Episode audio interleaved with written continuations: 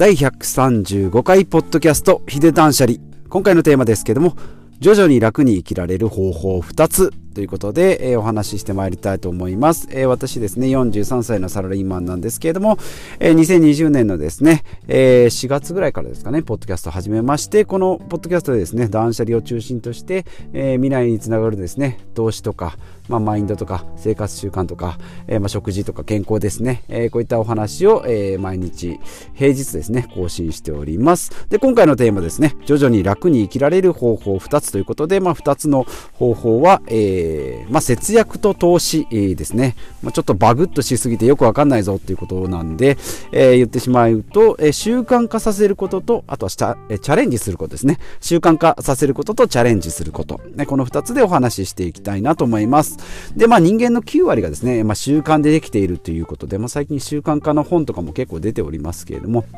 そういった中でですね、えー、まあ習慣って言ってもですね、まあいい習慣と悪い習慣やっぱありますよね。スマホをだらだら見ちゃうとかですね、食後に、えー、ご飯食べた後にですね、スナック菓子が食べたくなっちゃう、えー、チョコレートが食べたくなっちゃうですね、ただテレビを見てるとゴロゴロしたくなっちゃうとかですね、やっぱりあります。悪い習慣と、それからいい習慣ですね、筋トレとか散歩とかですね、えー、まあ、読書とかそういったいい習慣っていうのもあります。まあ、この習慣ってどういうふうに作られるのかなと思うとですねやっぱりですね、えー、何々何かをした後に何かをするっていうふうにもう時間とかですね場所とか環境っていうのがあのもう決まってきてるっていうことですね。だから学校行く前にコーヒーを飲むとかで、あまあ、会社行く前とかですね、コーヒーを飲むとか、えー、図書館行ったらトイレ行きたくなるとかですね、まあこれ習慣じゃないんですけどね、えー、そういった感じになってくると思いますので、まあ時間とあと場所、ですね、まあ、タイミング的なもので習慣化されるということで、まあ、これを新たに生み出そうと思うとですね、えー、やっぱりじゃあ筋トレをしようってなるとですね、毎日どこかで思いついた時にやろうというと、やっぱり習慣化できないので、えー、やっぱりですね、食後にするのか、まあ、寝る前なのかですね、もうはたまた朝起きて、私みたいに朝起きてからサーキットトレーニングしてしてたりするんですけど、やっぱこれもですね、もう朝起きたらそういうモードにやっぱり自分に切り替えていくっていう風になっていくと、もう朝起きてやらないとちょっと気持ちが悪いという風になってきますんで、まあ、そういう形で習慣化させるってことですね。で、1つ目。で、2つ目がチャレンジっていうことで、まあ、習慣化、例えばダラダラした生活を脱却したいんであれば、それを変えるですね。えー、筋トレをしよう。で筋トレをするとじゃあ何が良くなるのかってここが大事なんですね。ただただ英会話しようって言ってもですね英会話英語を覚えてもペラペラになってもですね話す相手もいない使う使う先もないっていうのであればなかなかやっぱりこう定着しにくいので、えー、例えば5キロ痩せたいとか10キロ痩せたいとかですね、え、と可愛い服を着たいとかかっこいい靴をまあ、靴はあんま関係ないか、えー、タンクトップを着たいとかですね武田真治みたいなマッチョになりたいなっていうの目標があってじゃあ筋トレしようっていうと継続ができる。ことですね。ですので、まあ、今の生活をこう切り替えるですね、新しいことを見つけようということですね。これをま見つけていくっていうことで、えー、チャレンジ、習慣化とチャレンジということですね。えー、いうことです。で、まあ、生活習慣のお話をしていったんですけども、あとですね、最初にお話しした節約と投資っていうのは2大テーマですね。えー、普段の生活に、まあ、いくらかお金を使ってるかと思うんですけども、まあ、1ヶ月、実はですね、いくら使ってるかっていうのは、あんまり考えてない人が結構いらっしゃって、まあ、過去の私ももちろん、えー、漏れずこの感じだったんですけどね。あれば買う、あれば、えー、まあ、あったらあっただけ使う。もう学生時代なんかですね、バイト8万円、9万円入って親に、え、3万円返して残り5万円をもうすぐ使ってしまうってで、残り1万円ぐらいでようやくやばいって言ってギリギリで、えー、使っていく。そこからちょっとずつ使っていくっていう。もう今はですね、どちらかといえばもう必要なものは買うけど必要以外のものは買わないって、まあ当たり前なんですけど、えー、それでですね、もうベースができてるので、ケチケチマインドがもう頭に、えー、染みついてるので、必要なものは買う、買う、絶対買う。で、必要じゃないものっていうものはしっかり考えてから買う。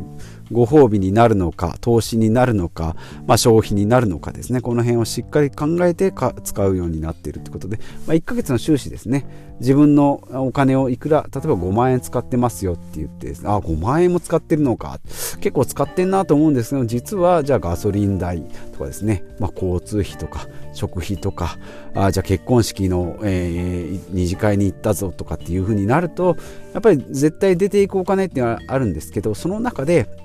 例えばコンビニでコーヒーを買ったとかお菓子を買ったとかですねえー、っとまあなんかなんか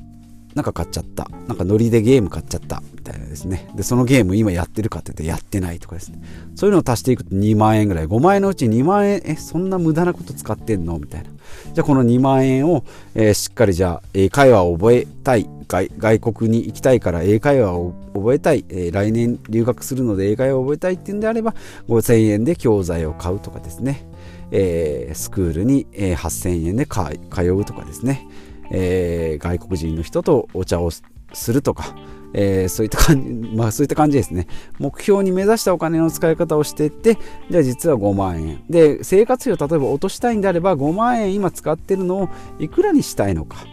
いや、もう絶対2万円で収めたいんであれば、もうそれをどう 5, 5万円を2万円にしていくかっていう算段をつけるっていうことですね。で、例えば9月で5万円で10月に2万円になってもそこからまた次の月から8万円とかになったらですね、意味ないので、えー、来年の目標ぐらいに考えてって、例えば9月で5万円だったものが、えー、2000円ずつ、まあ2000円ずつ着実に下がるとは分かんないんですけども、いろいろあってですね、徐々になって1年後の9月に、2021年の9月に、えー5万円が4万円になった3万円になったっていうのがこれは成果でそれの方がですね極端に2万円に落としたけどリバウンドでその次の月から10万円使いましたっていうのもありますので、まあ、これお金だけじゃなくてダイエットとかもそうですね。もうもうこの1ヶ月は絶対5キロ痩せるって言ってもう必死の思いでですねもう草食いながら5キロ痩せたものの次の月から肉を豚肉豚バラうめえなマックうめえなってなってですね結局12キロ、えー戻って元通りっていうかもう生活自体はボロボロっていうのでは意味ないので、そういった感じですね。毎日の習慣化、習慣の中中身を変えるっていうことですね。えー、これを頑張っていきたいなと思います。であとはまあチャレンジですね。5キロ痩せと、いや、いや5キロ痩せようとかですね、えー、10万円貯金しよう、100万円貯金しよう、毎月のお金を5万円から3万円にしていこうっていうですね、えー、まあ、将来につながる目標ですね。え、見つけてそのお金じゃあ100万円貯まったら何がしたいとかですね、まあ、そういうのも、え、しっかりして、え、しっかりあの目標として設定していくっていうことが大事ですね。ですのでもうこの辺のお金の勉強ですね。これもいろんな本が出てます。金持ち父さん貧乏父さんみたいですね、えただ節約するのじゃなしに何にお金を使うのかっていうところですね、えここの、え感覚。それからあとは金銭感覚ですね、えここでジュースを買ったら200円。ここだったら50円。家の水道だったら0円とかです。まあ0円でもないんですけど、えー、そういった感じですね。感覚で、あ、祭りに来たからなんかテンション上がったからイカ焼きが食べたい800円とかってですね、えー、じゃあイカが食いてんだったらスーパーで買えよって思うんですけど、まあもちろん祭りには祭りの良さはあるんですけど、それは贅沢だと分かって買うっていうところですね。もう今日は祭りに来たけどお金は1円も使いたくないっていうと楽しくない祭りになってしまいますし、ね、えー、花火大会来たけど今日は花火だけ見る。絶対かき氷は買わないっていうのも、えー、地獄の花火大会になりますんで、えー、そういった、えー、お金の使い方ですね、え節度のあるというかですね、まあ、楽しめるような、え花火大会とかも楽しみながらお金を使うですね。もうくじ引き絶対1等のスイッチ当てるぞって言って3万円使いました。結局定価で買えたねっていうようなこともありますんでそういうことがないように、まあ、極端な話なんですけどね、まあ、お金の勉強それから金銭感覚それから未来につながるお金。あとは時間単価ですね、まあ、節約するがためにですね自分の時間を切り売りして無駄な時間で、えー、ちょっとでも不便な。ですのでタクシーに乗るっていうのがただただの浪費じゃなくて時間を稼ぐツールっていうのはよく言われますけどね、えー、ですので例えば高額な教材、まあ、高額って言っても10万円20万円っていうのはなかなかちょっとあの価値が分かればいいと思うんですけどね。いきなりよしやるぞっていう気合をお金に変えてや始める人とかいますよね。あの、えーと、インストラクター付きの、えーとトレーニングジムに通うとかですね。じゃなくてまず鉄アレイでとかですね。まず自分でやってみてそれでもっと効率よく行きたいっていうんであればジムとかありますけど今はですね YouTube とかですねもうプロの方とか動画の再生回数が多い動画っていうのはやっぱり効果があるでしょうし、えー、続けやすいっていう、えー、メリット、えー、ね、あのこう続けやすいっていう風に作りになってますんで、そういったものをですね、え活用しながらっていうことを考えるとですね Kindle なんかも電子書籍で家で読めるし YouTube で家で見てですね、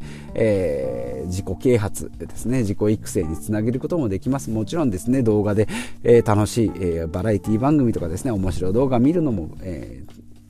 息抜きには十分、え必要なことだと思うんですけどやっぱり自分の育成ですね、え徐々に楽にしていくっていうことですね徐々にっていうところと楽にっていうのがまポイントなんですねもう一気にじゃなくて徐々に楽に生きられるっていうことで少しずつ肩の荷物が降りてくるっていう感じですね。えー、ですねあとはまあお金についてはあのリベダイで言ってます5つの力ですね。稼ぐ、貯める、稼ぐ、貯める、使う。これ最後か。稼ぐ、貯める、えー、守る、増やす。で、最後に使うですね。ですので、えーと投資、消費、浪費この3つの支出をですね、えー、うまくコントロールして、まあ、できることからですねコツコツやっていければいいかなというふうに思います、まあ、もちろんですねもう1円も使わんぞっていうのじゃなくて、えー、使い使ってっていいお金と使っちゃいけないお金っていうのもあります。まあ、人それぞれあるんでですね、これをかタクシー乗るのは絶対悪だよっていうこともないですし、ゲームが絶対悪とも言い切れない。それでですね、あの余暇がしっかり楽しめれるご褒美になるんであればもう十分買えばいいですし、ね、本だってこの本絶対いいよって言ったって刺さる人と刺さらない人もいます。ね、この教材絶対いいよって言ったってそのスキル自体に教材のスキル自体に魅力を感じてない人にはもう価値がないですしそれだったらもう10万円20万円出してもですね、えー、将来そのスキルを身につけて100万円200万円稼ぐこともできるって、まあ、その価値を見出すっていうのも自分ですのでっていうことは自分のこのやりたいこととかですね、えー、目指してる方向っていうのはしっかり自分で、まあ、自分の主人公は自分ですので、えー、このね自分のこのやりたいこととかそれから習慣化させたいことっていうのを一つずつ、えー、見つけていって、まあ、見つめ直すっていうことですかね、えー、ちょっとあのなんていうんですかね、こうぼやっとしたまとまりになったんですけども、えー、今日は徐々に楽に生きられる方法2つということで、えー、まあ、習慣化させることとチャレンジすることですね。えー、ですので、まあ、普段の生活の習慣これをまあしっかり見直してより良い習慣づくりをしていこう。ということで、まあ、とは節約と投資ということですね、まあ、お金に関してもそうですしマインドに関してもそうですね、えー、まあ、お金だけじゃなくてですね、まあ、お金はもちろん節約してその未来につながるお金もあるんですけども、えー、自分の中の節約とかですね。あとまあ断捨離とかにもつながるんですけどね。服なんかもま節約しながらな投資もう服なんかで投資っていうとそうですね。まあ自分がスタイルが良くなったらこの服が着たいなとかですね、えー、この服を着てたら輝きたいなっていうものはもうバンバン買っていってもいいですし。でその代わりもう着なくなったもの過去の自分にすがりつくようなものっていうのはもう捨ててしまおうということですね。ですので、まあ、心と、まあ、マインドと、えー、お金とこの辺のバランスしっかりちょっと最後あのいろいろバラバラしましたけどもね、まあ、最終的には徐々に楽に生きていきましょうっていうですね、まあ、ラフな、えー、テーマになっておりますので、まあ、少しずつ本当に徐々にですね、えー、楽にしていければ、えー、最初だんだんって言ったかな。まあいいか。徐々に楽にしていく、えー、生きられる方法を2つお話ししてまいりました。ということでまた次回お会いしましょう。